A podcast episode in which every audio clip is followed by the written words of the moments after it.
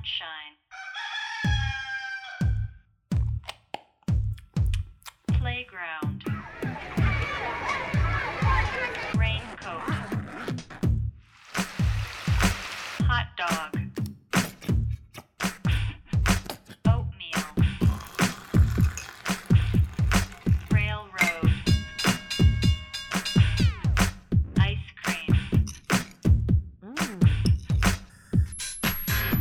A B A B C A B C Darian。大家好，这里是 ABC Darian 初学者电台。初学者电台是由 ABC 书书展创办的一档播客节目，它鼓励大家从头开始做一件事情，并且在各自感兴趣的领域开始个人的研究和实践。我是本期播客的主持人小杨蛋子。我是嘉欣。在对话开始之前呢，我也想谈一谈为什么选择聊胶片这个话题。其实常年关注 ABC 的朋友们应该也能看出，我们是一个非常热衷于胶片摄影的团队。无论是书展的现场，还是我们微信文章的配图，其实大部分都是胶片拍摄。然后现在能回想起来，很多精彩的瞬间也都是志愿者们或者是我们的摄影师朋友们拍的胶片的照片。对，尤其是小杨蛋子，因为我也经常观察到他，无论是在书展活动的现场，还是其他的一些活动的现场，都会脖子上挂着一个呃胶片相机。所以也想问问你，就是你是从什么时候开始胶片摄影的？呃，我记得我刚开始胶片摄影的时候是非常低的一个门槛，就是一七年的时候，我当时买了一个一次性的胶片相机，好像是柯达吧还是什么牌子，反正很便宜，然后觉得生活中的一切都可以拍啊，然后拍出来效果也觉得非常的有时代感。我自己觉得我是一个比较老派的人，然后对于这种年代感就非常的钟爱。但是拍了可能三四年过后，我就觉得好像我只是完成了胶片摄影的一半的部分，关于它的冲洗、放大，然后还有后期的扫描，我都一无所知。就相当于我只是拍摄了它，但我并没有完成它的完全的创作，把冲扫交给其他人来做，变成了一件让我觉得拍胶片是一件很心虚的事情。嗯，我其实也是从大二的时候开始，就是买了第一台旁轴胶片机，是佳能 AE 杠一 P，就是也也是当时的一台很很火的一一个胶片机。几年来也是零零散散的拍了一些，但是一直没有到一个嗯比较密集或者是比较专业的一个程度。然后我之前那个机器它也总是坏，我就老是把它带去那个。照相器材城去找大爷去给我修，然后修了几次之后，我就觉得它好麻烦，就是很难搞，后面就改成用傻瓜机了。我也是还没有尝试过冲澡的这个部分，其实也是一直想尝试啊，但是就是没有。可能是因为我有也有旁敲侧击的听别人说起过，然后每次就是差那么临门一脚，然后就没有。真的进去，所以可能这也是我们这次录制这个播客的原因吧，就是想把我们没有实践的部分，就是学习一下，然后成为尝试这个冲洗的动因，然后也希望你听到这期播客的你们可以开启你们的，不管是胶片拍摄也好，或者是你像我们一样都没有完成后面那一步也好，都可以开始自己的第一步。今天很高兴可以跟两位就是在工作和生活中都跟胶片摄影或者胶片冲扫有密切相关的朋友们一起聊聊天。现在请他们跟我们打个招呼。大家好，我是于独一，暂姐是一名朝九晚五打工仔，然后闲暇时间遇到合适的拍摄就会接。胶卷冲扫的话是十二月份才开始接。接单的话还是比较随缘的，就是秉着那种喜欢你的人自然会来找你的态度，哎，就这样。Hello，大家好，我是桌影实验室的 Lily，平常自己也拍拍照片。我在的这个桌影实验室呢，我们是一间胶片暗房工作室，平常主要是做一些胶卷冲洗，还有暗房、古典摄影这种影像课程。工作坊体验也会举办摄影展览，还有讲座啊、比赛这些。我平常在店里就是打杂的，反正就接客人。我们工作室的日常是属于招待所那一类型的，就是朋友们那个 聚众派对的地方，大家就喝酒聊天、熬夜。我们不妨就从你们开始的契机聊起吧。你们第一次选择这样一种摄影工具也好，或者是创作手段也好，是出于什么样的原因呢？因为我我今天特意查了一下，那个买的那个胶片机是一三年的夏天，对，然后我是第一台照相机吧，我之前也没有数码照相机，怎么会想到第一台就是入胶片相机了呢？因为胶片机比较便宜，当时的话，然后价格的话是八百多吧，胶卷也比较便宜，大概是十二三块一卷。对，那个时候是真的便宜。我第一次接触胶片摄影也是在。呃，五六年前了，那个时候还没很多人玩，就是觉得这个东西很新奇，然后给我很多意想不到的效果。但是后来开始尝试自己冲洗，包括做暗房，就发现了更多这个工艺本身的乐趣。这个独一应该也。能 get 到，就是以前是专注在拍摄前期，虽然说结果也很好，就是哪怕给别人冲洗胶片的质感、颗粒、色彩依然能很打动我们，但是自己开始冲洗，呃，去控制一些数据，然后做出独特的效果时候，感觉参与度更高了，然后呃，这个工具也慢慢的我就习惯了，成了一种语言吧，嗯，相应的在数码相机上就变成了白痴。就是我拿起数码相机的时候，好像拍什么都没有太多欲望。数码相机它，除非你用自动挡，不然它的可控性、它的操作性能是比胶片相机强大很多的。各种白平衡啊、色温的调节，我在拍摄那一刻不习惯于想这么多，就是。我通过胶片单反或者手动相机去调整它的曝光，然后景深什么的，对我来说已经足够了。因为我需要的是现在这个场景。就某种意义上，数码相机给我太多选择，我反而驾驭不住吧。想问问，近期在你们的拍摄过程当中，或者说是近期在看到的。照片里面有哪些是最击中你们的？然后你们可以简单的描述一下画面的内容吗？就我十一月上旬的时候，一个人去巷子里逛，然后拍到了一张比较满意的照片。那张照片其实是一张静态的照片，它就是一面窗户。呃，如果那个卷闸门是拉下来的，就是看不到那个那那扇窗。然后我那天刚好碰到了，然后那一面窗呢有。一面那个蓝色的网罩，它应该是防蚊的。四周的话有一些白色的补丁，中间的画面是应该是两只黄色的郁金香，但是是塑料花。对，然后中间还有一块比较复古的、有点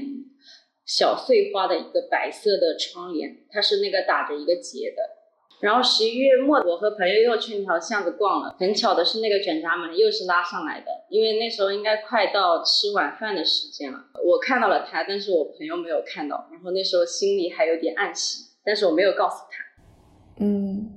我就觉得，嗯，摄影的时候你捕捉一个画面，其实是蛮蛮私密、蛮个人的事情。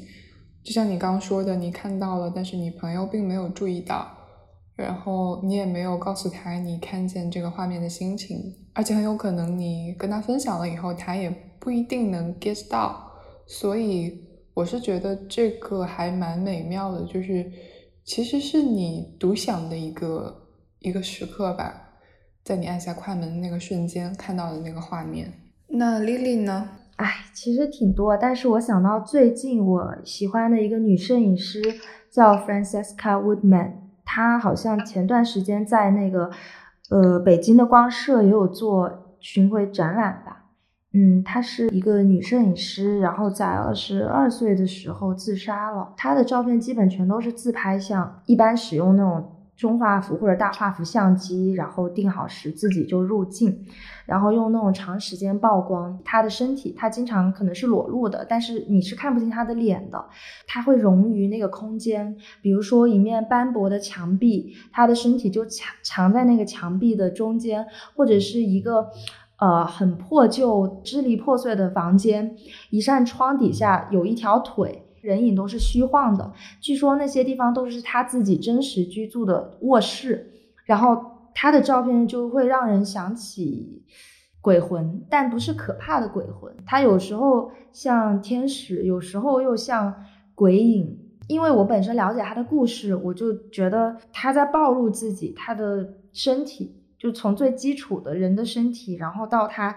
整个那种生活状态，那一定是他心里的很挣扎的东西。然后他很会运用相机这个语言，就是对于我来说，其实我的拍照是就一直是观察者，我没有办法很直接的，或者说把很强烈的情感放进去展示。相机这个工具对我来说不是那么的舒适和安全的，但是对他好像就是他的一个出口，像他的一个日记。就是我最近印象比较深的是，我有一个朋友，他跟他的父母一起居住了二十年的房子，要因为一些原因要被卖掉，然后他就请他的摄影师朋友在他们的客厅，然后拍了一幅全家福。当当时我看到这张照片的时候，其实还有一张是二十年前，就是他爸妈抱着就是小时候的他和他弟弟的照片，然后因为是胶片拍摄的嘛，所以两张照片非常的接近，就是色彩。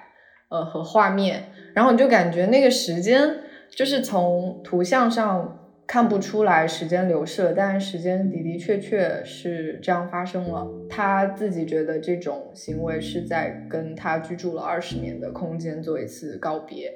哦，然后我对这张照片印象非常深刻。对他这种感情，其实我觉得很真实和直接。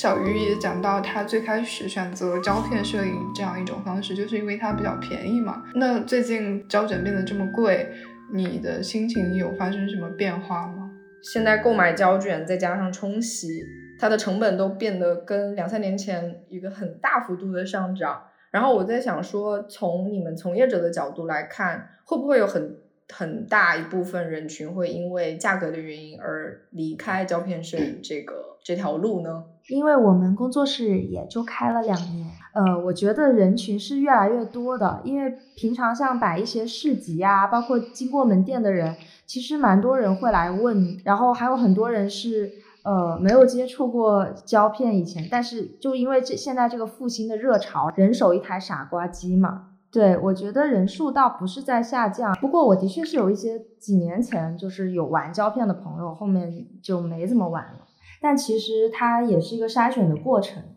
因为有一些真正运用到胶卷特性的，用胶胶片这个特点来创作的群体，应该还是比较难放弃的。嗯，我拍拍胶片其实挺慢的，就我看有些人出去可能旅行一周，他可能能拍掉五六十卷，对，但但我的数量应该是十多卷。还有一个方面就是，我觉得我拍胶片其实就是像摄机一样，还是挺准确的。就一般一个场景三张左右，基本上能拍到自己满意的画面。就是我拍胶片一定不能同一个场景拍两次，因为我觉得只要拍同一个场景两到三次，它就是一种浪费。不管你自己有没有意识到，你的朋友都会劝你别拍了，说别浪费胶卷了。这是我听到的最多的一句话。然后我会想问问你们，会觉得就是胶片会让你们的选择更加的慎重吗？然后像刚刚小鱼也说到过，它是那种射击式的拍摄，只要拍一次就能拍到你想要的照片吗？我经常一个场景拍很多张，就是呃，可能还会反复的拍，比如说路过就拍一次。然后我们有个朋友，他也是这样的，像他路过家楼下哪个地方，他可能每天路过都要来一张，因为每天的观察其实都是不一样的嘛。有一些摄影师，像嗯马格南的很多摄影师啊，还有森山大道啊，你如果看过他们的接触印象，就是那个拍完一卷底片，会把所有的底片盖在相纸上来浏览都拍了哪些。他们都是会有很多张相似的连在一起，然后再挑一张最好看的。嗯，所以其实重复曝光一个场景是有必要的吧？我觉得，因为你觉得重要的时候就不会是浪费，就是好的场景它一出现了都来不及考虑，直接就咔嚓一顿按。嗯，其实我可能两年前还会觉得，就可能同个场景拍五到六下会比较浪费。但是我我最近的话，自己拍照过程中以及进入暗房后的那个对底片的观察，慢慢的觉得有些场景确实是要当时要多记录几张，然后从中挑选一张。你如果照片拍回来了，然后洗出来了，你会发现有些东西还是比较欠缺，但是你真的没有办法回去再拍拍到那个画面了，就是这样。嗯，我不知道对呃这种对于浪费的慎重是不是跟你常不常拍或者是什么时候开始拍，拍了多久有没有关系？因为我觉得我自己就挺慎重的，包括我身边有一些刚开始拍胶卷的朋友，他通常拍一卷要拍一年，就是因为他觉得拍这个画面会浪费了，拍那个画面会浪费了，所以会隔很久才拍下一张照片。但是我猜想，对于一些拍的很多的人，或者是他已经变成了一种。就是习惯的，就随身携带胶片机的人来说，好像不存在这个问题吧。嗯，就比如说我们之前书展上有一个志愿者叫小野，他就是带着胶片机过来给我们拍记录一下。然后我当时看见他在用胶片给讲座拍照，然后我就我就跟他说：“哇，你讲座也用胶片机拍，会不会有点浪费？”然后他就从兜里掏出了一大塑料袋的那个。胶卷好像有十几二十卷，然后我就觉得他应该不不太会在意，就是是否是浪费这样一件事情。就是我觉得拍胶片的人可能是更喜欢那种真实自然的状态，然后其实有些画面你就是想多了，反而这个东西就跑掉了，就已经没有办法捕捉到了，就不要多想。胶片机的型号到底重不重要？就是因为它也有，呃，傻瓜机和胶片单反，以及一些更更高级的一些全画幅的相机等等。你们会推荐什么样的人使用什么样的相机，或者你们自己有什么样的偏好吗？我觉得要看你是什么目的吧。你觉得什么是最重要的？假如说你追求那个细腻的颗粒啊，或者说很高的清晰度啊，那可能胶片单反会更适合你。像傻瓜机，它可能更像一种速写，就是很及时的，就像印象派的画一样。还有像大画幅相机，就是更加精细的，它都嗯没有什么颗粒，或者说就是太细腻了，就不同的感觉。但是，假如说是幺三五的画幅，我自己觉得都差不多，因为幺三五底片它毕竟就是就这么大个画幅嘛。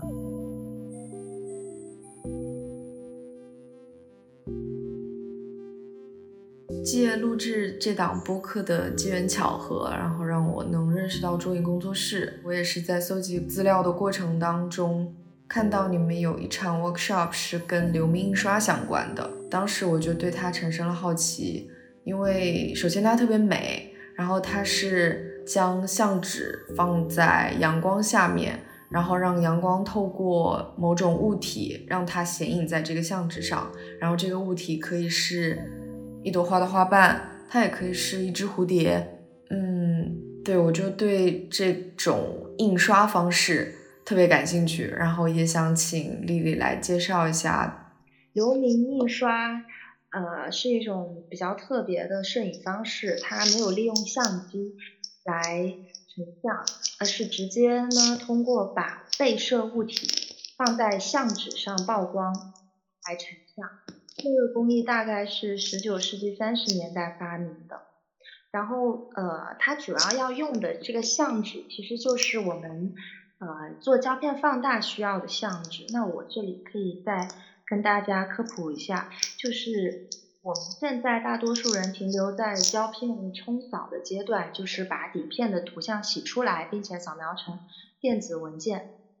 那其实，在以前，呃，就摄影师他还有很重要的一步，就是后期是在暗房完成的。也暗房就是可能有些人看过那种电影里面的画面，一个红色的房间，然后有几盆水一样的，然后把一张空白的纸放在那些盆子里，它就会慢慢的显像。这个东西其实它那张纸是一种特殊的纸，就是我们所说的相纸。这个相纸它是呃专门生产出来用来放大了，意思就是它上面已经有一层感光涂料了，那它不能见光，除了红光，在日常情况下它是放在一个暗袋里要避光储存的。嗯它你可以把它理解成另外一种胶片，它只要见到光，上面就会发生光反应。嗯然后再泡到药水里，它就会显像。嗯，那这种相纸都是由专门的厂家去生产的。呃，当然也有一些艺术创作者，他会选择自己涂这种感光涂料到纸上面，但这样就有可能不均匀啊，或者涂上去的这个感光涂料会被洗掉之类的。嗯话说回来，这个暗房相纸呢，它是有使用期限的，也就是说，你过了这一段时间再用它，它就不准确了。那它这个保质时期是呃嗯时长是多久呢？这个具体我也还不清楚诶，因为我都是买新鲜的橡子，然后我使用的频率都会在它保质期之前。对，但是我们现在有的橡纸可能都是那种零几年就过期了的。哦，对，过期了二十嗯年。对对对，我在街上刚刚讲的，就说这个胶片它扫描成电子文件是一个方式，但是把它洗成纸质的银盐照片，这就叫做胶片放大。那这个就必须要在暗房进行嘛。然后以前没有 PS、Photoshop 这个软件的时候，大家就是在那个暗房里手工去 PS，比如说改变这个人的脸的亮度啊，或者是这张照片对比度啊，都是通过胶片放大来做的。然后这个相纸，既然我能拿来洗这种银盐照片，而且银盐照片价值是很高的，因为它是一种手工工艺品，你洗一张可能就要花费很久的时间，就一次只能洗一张。呃，这一张可以，你可以把它当成手稿，因为一张底片可以洗无数张银盐相片，那每一张都是不同的版本，就有点像版画。嗯，你的嗯胶片就是你的版，然后你可以用这个版印无数份，但每一份都可以调整。就是嗯比如说这个眼睛眼珠有点有点白有点黑，都可以去手工的去操作，就有点像是魔术师，所以魔术手应该就是这么来的，我觉得这个说法。嗯，好好，正好你也说到了在暗房里面做放大这个过程，然后我们就很自然的接下我们下面这一趴。然后这一部分我可能想让小鱼先介绍一下，因为小鱼他是有一个自己 DIY 的一个暗房的嘛，他可能没有捉影工作室专业，但是我觉得麻雀虽小也是有它自己的功能，就是完整的功能在的。然后也想请小鱼跟我们介绍一下他他搭建暗房需要的一些基础的条件，然后需要用到哪些工具。放大的话，我是一直接触的是黑白放大，就是彩放还没有接触过。硬件设施的话是，呃，要有一个小的空间，要有水源。房间的大小其实只有四平，嗯，其实避光的条件稍微有点简陋，然后我会选择在夜里放大，因为那个门缝还是有一点光，但是我我也没有遮挡它，因为嗯白天休息的时候我是基本上是出门拍照的，不是选择宅在家里放大，然后要有一个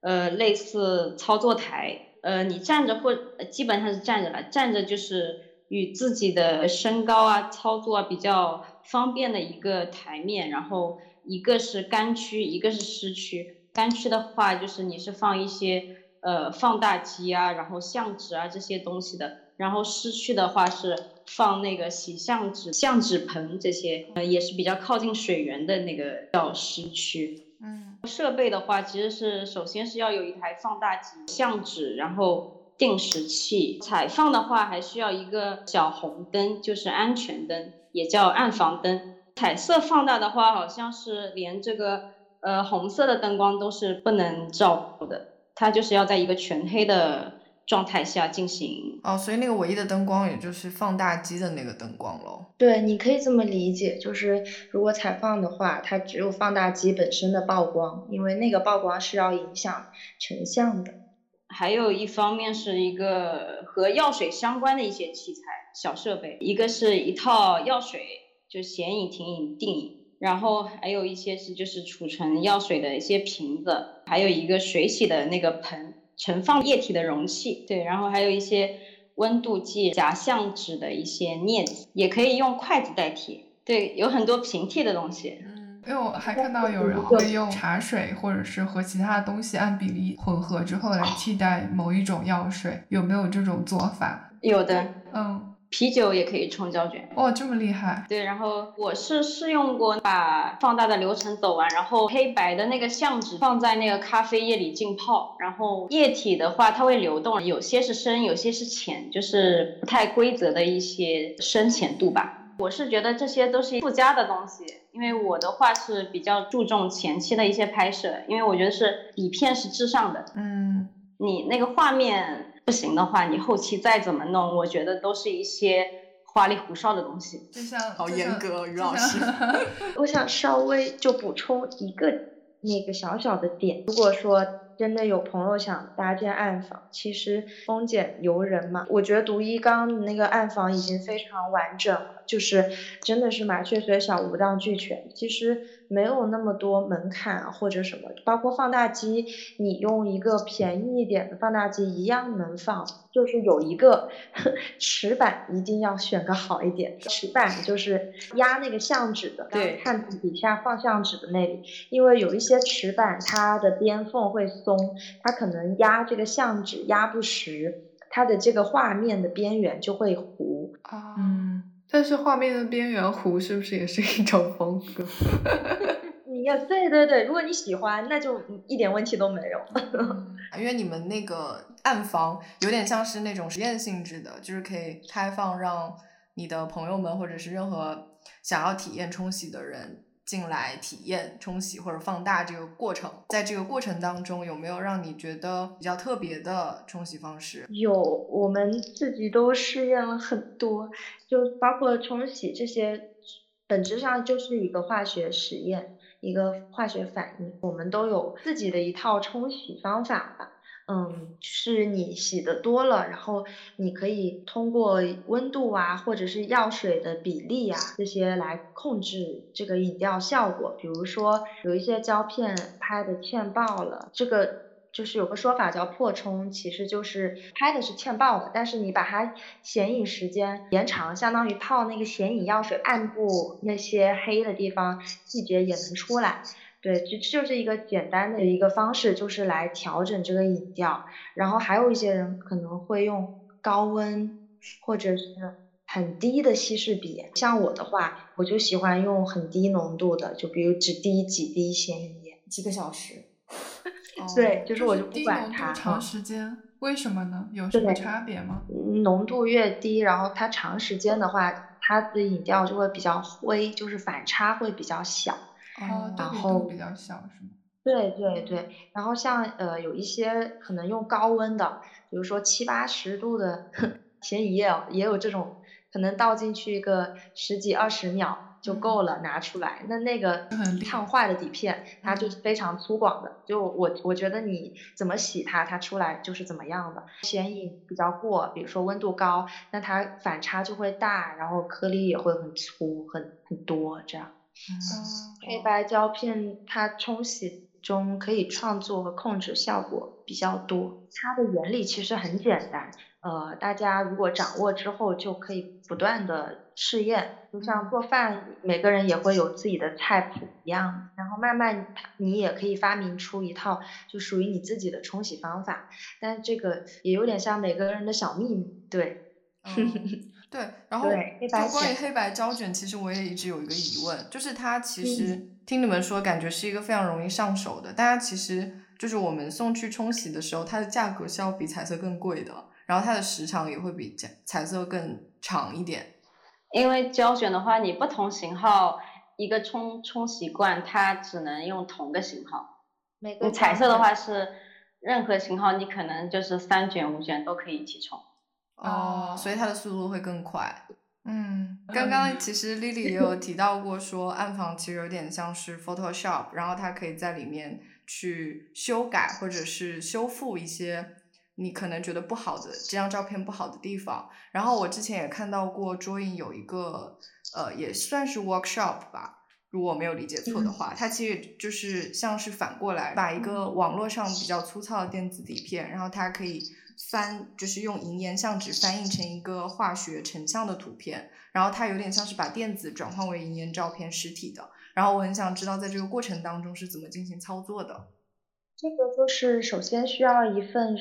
中间底，也叫数字菲林，它是凝胶材质的，然后呃可以通过打印机、微喷机印出来，把这个数码照片印到这个底上。因为胶片也是凝胶做的，就这个中间底也是凝胶材质，像我们平常去医院拍的那种 X 光片，只是会更薄、更透一点。有了这个底片，就是这个模拟胶片的这份底片。你就可以用跟胶片差不多的方法去把它给印制出来，那它就不需要放大了，就是像盖印一样，中间底片多大，你印出来这个实物就多大，因为它的可控性更多了，比起胶片。首先，这个数码胶片你就可以利用这个数码技术，就是我们现代 PS 这么个发达，你可以在上面就按你喜欢的效果先去做一些调整，嗯然后把这个中间底做出来，再去暗房去冲洗成纸质的银盐照片的时候，又可以通过呃曝光时间的控制，还有局部的加光、减光以及反差滤镜片这些工具来改变它的影调效果。这个都是在显影前的操作。那在显影过程中，呃，其实也有一些比较实验性的玩法。对，像曼雷就是很出名的超现实主义摄影大师，他就是发明一种叫中途曝光法，就是他的相纸，呃，不是在曝光完就应该要拿去显影了，在显影过程中其实不能开灯的，但可能他那个时候也开了一下灯，嗯。就是又中途给他曝光了之类的，嗯，它就会增加很多随机性。这算是对二次曝光吗？对对，就嗯就有点像他拿一个不稳定的东西来破坏它一样。还有呃一种方式是，因为你想这个相纸本身这个媒介，它首先它是一个纸，你能对一张纸做的所有东西，你都可以去尝试。比如说一张纸，你想让它变旧变黄，你可以去泡一点茶水啊、咖啡什么的。嗯，。对，你们见过最离谱的是什么？见过最离谱就是一直放在电影液中，然后又扔到那个药水池，就被各种乱七八糟药水腐蚀，哦，对，然后就变得很斑驳，就是一张毒性很强的药照片感觉。中毒很深。长满了 霉菌。对，对有可能它的那个影像都脱模了，就它那个感光层已经就各种冲刷都脱掉了，也很好玩。一旦你用这个工艺，这个工艺本身的可玩性是比较多的嘛。嗯像还有有些人会结合数码和这个银盐，就这种化学的，他先用数码中间底洗出来了这个银盐照片，然后他又翻拍，然后继续数码，继续中间底，就是这样翻拍叠加。呃，有有个摄影师叫那个横田大辅，他好像就这么做的。通俗的讲就是比较实验，但是它可能会不断的叠加机理。比如说，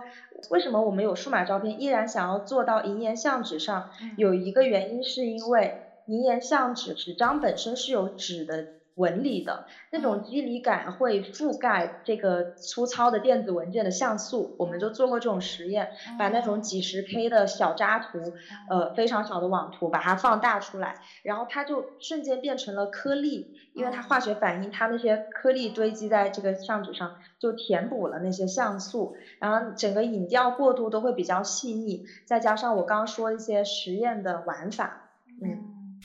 就是像感觉给数码照片加了一个呃滤镜一样，然后这也让我想到，其实有很多 A P P 嘛，它就是用一种很简单的方式给你手机里的照片加上一个类似于胶片感那样的一个滤镜，就比如说那个飞猪做的一个叫 Normal 的，不知道你们有没有用过？我用过嗯知道，其实它模拟的还挺好的。对对对，它下面会显示很多那个型号，然后你会选。那其实就是既省去了一个你你去冲扫的过程，然后也省去了你即便自己不冲扫也要去等待的那个过程。但是它就是非常很快速的就给了你一个呃你你所期待的那样的一个效果的照片。所以不知道你们看到这些使用胶片滤镜的照片是一种什么样的心情？就是它并不是真的用胶片机去拍的，但是它用了这样一种滤镜。我十月份的时候下载过一次，然后用了两天我就卸载了。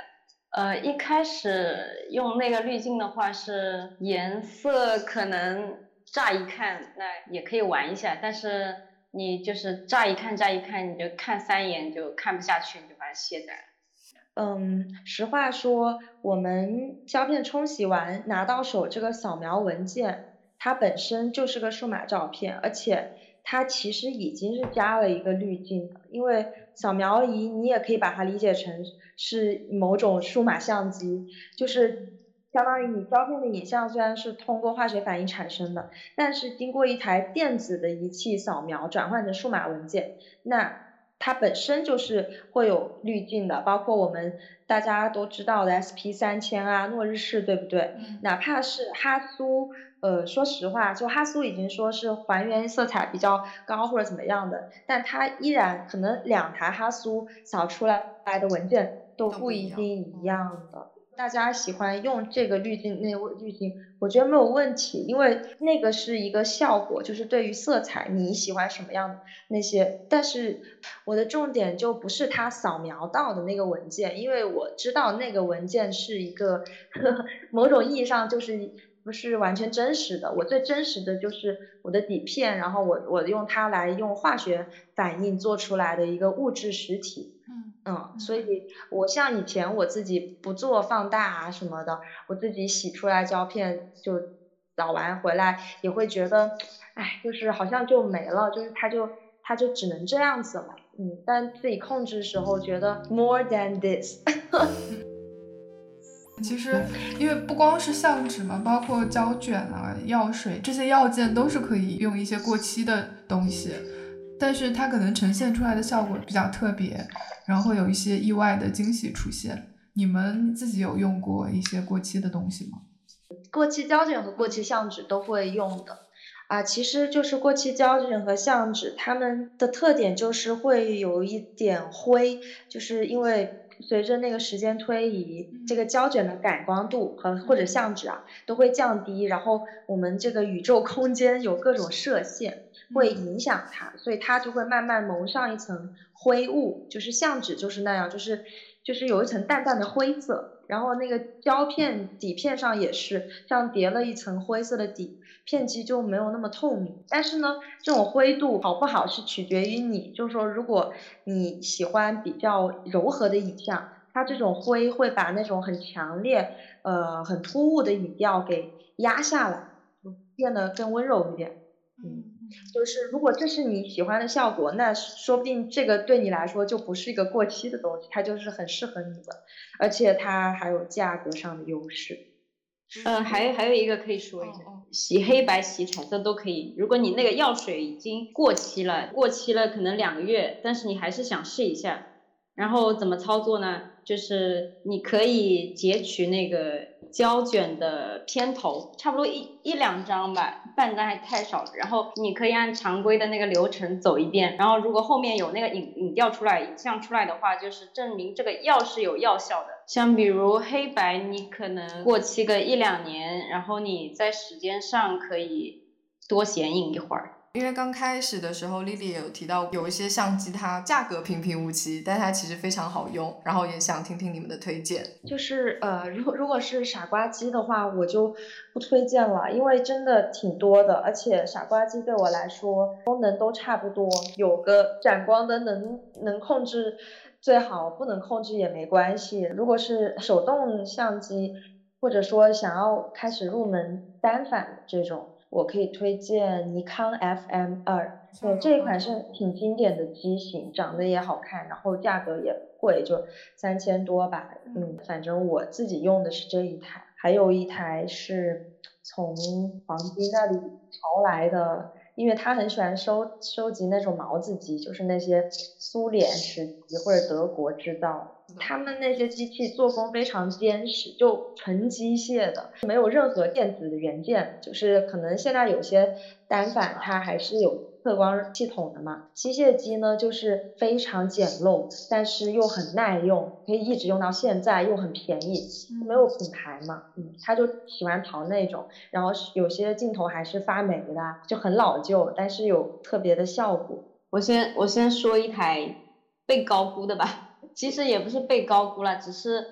它是我的入门机，嗯，就是一三年买的一台美能达 X 七百，对，因为那时候一三年那时候挺流行这台机子，打了一个小清新的旗号。然后那时候喜欢的风格可能就是那些比较清新的色彩啊。但是那台机子的话，我用的时候出过三次故障，这个故障反反复复。然后我大概观察了一下我的底片，可能也有个一年没有拍过胶片。其实这个损失比较大吧。然后后来我发现也不只是我，我这台美能达有问题，是一个普遍现象。所以我不推荐大家用这一款，反而推荐大家用。那个尼康系列的，嗯，就像手机中的诺基亚吧，我感觉不太会坏，不太会坏，耐用，对吗？可靠。对，我的胶片机都很便宜，最贵的也就一千多。所以你们如果推荐刚刚开始拍照片的人，也会就初学者来说，也会推荐尼康是吗？对，或者是，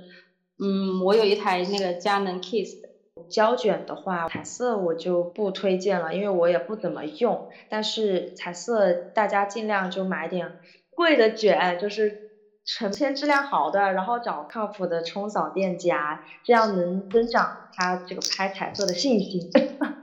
如果是初学者的话，因为初学者他很有可能因为这个欠曝啊，挤出来颜色会奇怪。黑白的话，我推荐就是伊尔福潘四百，因为。这个胶卷它的含银量比较高，价格也便宜，就性价比高。当然，如果再追求更高质量的黑白，那就 HP 五，它用的是传统乳剂，就是含银量比较高的胶卷，它其实就是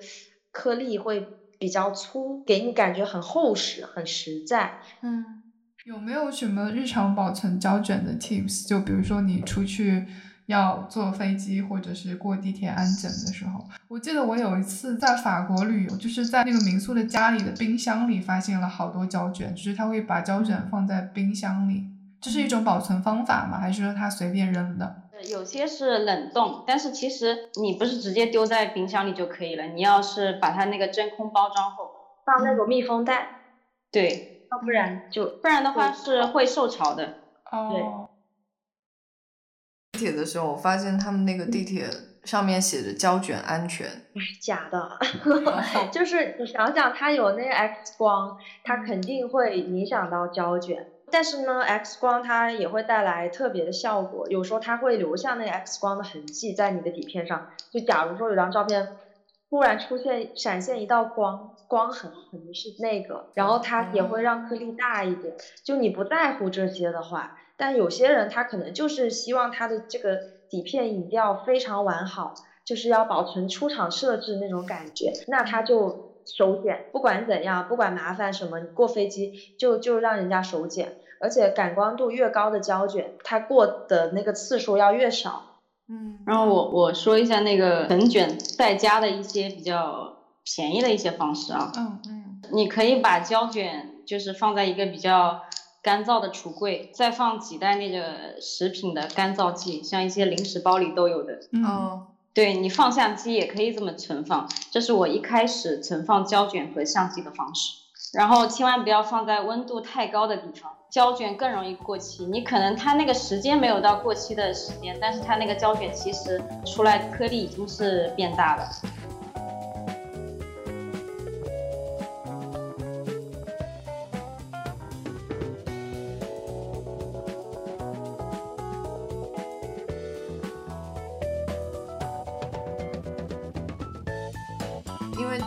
这次播客，我也问了一下我身边常常用胶片拍照的一些朋友们，然后向他们收集了几个问题，然后有一些问题我觉得还挺有意思的，也想问问你们。嗯。他们说，很多人都喜欢边听音乐边拍照，让音乐来主导情绪，所以很好奇那些戴上耳机拍照的人到底会听的是什么音乐。感觉这是一个很个人的问题，就所以就顺便问问你们，你们在拍照的时候会会听一些什么音乐？嗯，我拍照期间基本不听音乐，因为戴着耳机就听不到那些猫猫狗狗的声音了。嗯。出去大自然拍照的话，如果那天流量比较足的话，我会放歌。对，然后那个拍摄人像的话，尤其是拍客人，就稍微会有些压力。碰到那种比较害羞啊或者紧绷的客人，我就会拿出我的歌单，嗯然后让对方尽快放松下来，进入状态。我在扫描照片的时候会肯定会放歌，因为扫描照片真的比较枯燥。嗯，你会不会在暗房里睡着？就暗房的话不会睡着，然后暗房出来后我会，那时候基本是夏天吧，出来会喝啤酒什么的，就比较爽。你们可以就是回头推荐我们一两首你们在暗房里面会放的歌吗？或者是拍摄的时候放的歌，我们可以剪进播客里。可以可以，我以为你让我推荐两两款啤酒，我也可以推荐。我一开始也是也可以推荐啤酒从，暗房里出来喝的啤酒。是很不错。我们进入初学者电台的一个固定环节节，给所有的初学者提供一个入坑胶片摄影的理由，以及一个劝退的理由。推荐入入坑的那个是因为胶片真的比较有意思，对，你会你深入的话会觉得越来越有意思。然后劝退的理由的话是这个比较烧钱，你要想清楚。然后呃一开始的话，其实你是初学者，你也其实不确定你自己到底喜不喜欢这个东西，就跟就是跟谈恋爱一样嘛，你不确定你喜不喜欢这个人有多喜欢，就是可能是好感，然后你可以先入一台一次性胶片机，嗯嗯，因为这个东西特别便宜，然后又有又有相机又有胶卷，你那个相机的外壳你还可以跟那个冲扫师说你让他给你保留寄回来，还可以当摆件，非常便宜，最便宜的可能就是六十多这这个价格吧。现在冲扫方式的话，我会推荐新手可以选择一些比较大的店铺，虽然它那个药水它是反复在用的啊，但是它价格比较便宜，可能是二十块一卷。然后如果像一些大城市，它其实线下就有店嘛，你可以去实体店看一下。然后你有你内心有很多的问题，你可以跟前台啊或者那边的工作人员去交流，你嗯比在网上查好多了。然后还要提醒的一点就是，那个底片非常重要，你不要说可能半年了才想起它，然后再再让它寄回的话，可能已经被销毁掉了。因为我个人已经很早的时候碰到过这个问题，然后那个照片确实对我来说是非常珍贵，真的是完全找不回来了，只有几张电子照，非常可惜。就是因为这样，所以北京影矿 才得以。对我朋友之前他去找那个北京或者苏文去采访他，相当于，然后我后来后来就问他，就是他这些底片都是怎么怎么得来的，然后他就说他当时有一个在回收站的线人，那个线人就帮他看着回收站，就是哪一天有人去扔了很多底片，然后就帮他收着，回头再一起就是积攒了一定的量以后一起给他。然后他说当时就是有很多，比如说照相馆。搬家了，然后那些底片不要了，他们就扔到了回收站。现在想想，可能就是你留在那个冲扫店的一些胶卷，它可能过了半年、一年就处理掉了。可能将来会在苏文的书里面看到他们，对对 也是一个蛮不错的归宿。你们有没有看过那个纪录片《寻找维维安迈尔》？太挂。对，然后我当时看的时候，其实有个疑惑，就是他生前拍了那么多照片，然后每次搬家的时候都带着那些箱子，好像最后有十万多张底片。在他死后，在一个跳蚤市场上，有一个策展人还是谁买走了那些底片，然后让那些底片才慢慢显影。我不知道，就是拍了之后不扫，这是一种什么样的心态？有不是有句话说那个百年无废片吗？就有的人他他可能会有这种想法哦，就是在就后人在很久之后发现这个东西，它已经隔了那么多代，就它有时代的这个差别，它就是珍贵的，就是不一样的。我我自己就是会有那种我这段时间的东西，我不想回忆，我不想看到，我就是不想管它，我就扔在那了。其实我的话就是，其实发出来的照片反而是一些很普通的一些碎片，我不太会把一些我觉得挺满意的照片，就以一种电子照片的方式发出来，我觉得就是对这张底片的不负责。电子照特别特别薄，你知道吗？我感觉就是没有那种厚重感和对它的那些重视。就是你觉得如何才能尊重一张底片？就我个人而言的话，我会放大，然后或者是以一种手工书的形式。其实我前三四年的时候，其实还是比较浮躁，或者是有一点飘着吧。然后就是会感觉啊，确实是需要一个小的一个机会啊，小的展览，你可能不需要有太多的观众，但是你确实是需要这样一种方式是去表达释放出来。但是我这两年已经完全没有了。我觉得就是慢慢沉淀下来，总会有一个最好的机会把那些。最好的东西，呃，带给大家。然后我的朋友他们就非常不理解，他说：“我真的看你的主页，真的看不出你是一个拍照的人，太杂了，你能不能经营一下自己？”我说：“我我不想花时间在这个上面。”确实，每个人有自己的方式，不一定社交主页就能透露一个人的工作状态或者他的创作方式。嗯，那要不让 Lily 再说一下你让初学者入坑和劝退的理由？对于胶片摄影，它其实不是一个说有什么门槛的一个东西，因为它门槛不是很高。如果你感兴趣，你完全可以尝试。就像独一刚刚说的，你可以试一下一次性的胶片相机，或者先从傻瓜机开始。我可以说一个劝退的理由，好啊，因为胶片它其实，我觉得它某种程度上它是可以。作弊的，就是它有很多加成的效果，就比如说，嗯，很多人觉得这个胶片的颜色色彩很好看啊，对吧？就拍出来颜色就很复古，然后颗粒啊什么的，嗯，包括一一个很普通的马桶，你你可能用特殊的洗冲洗方法也能把它整得特别的实验或者啥的，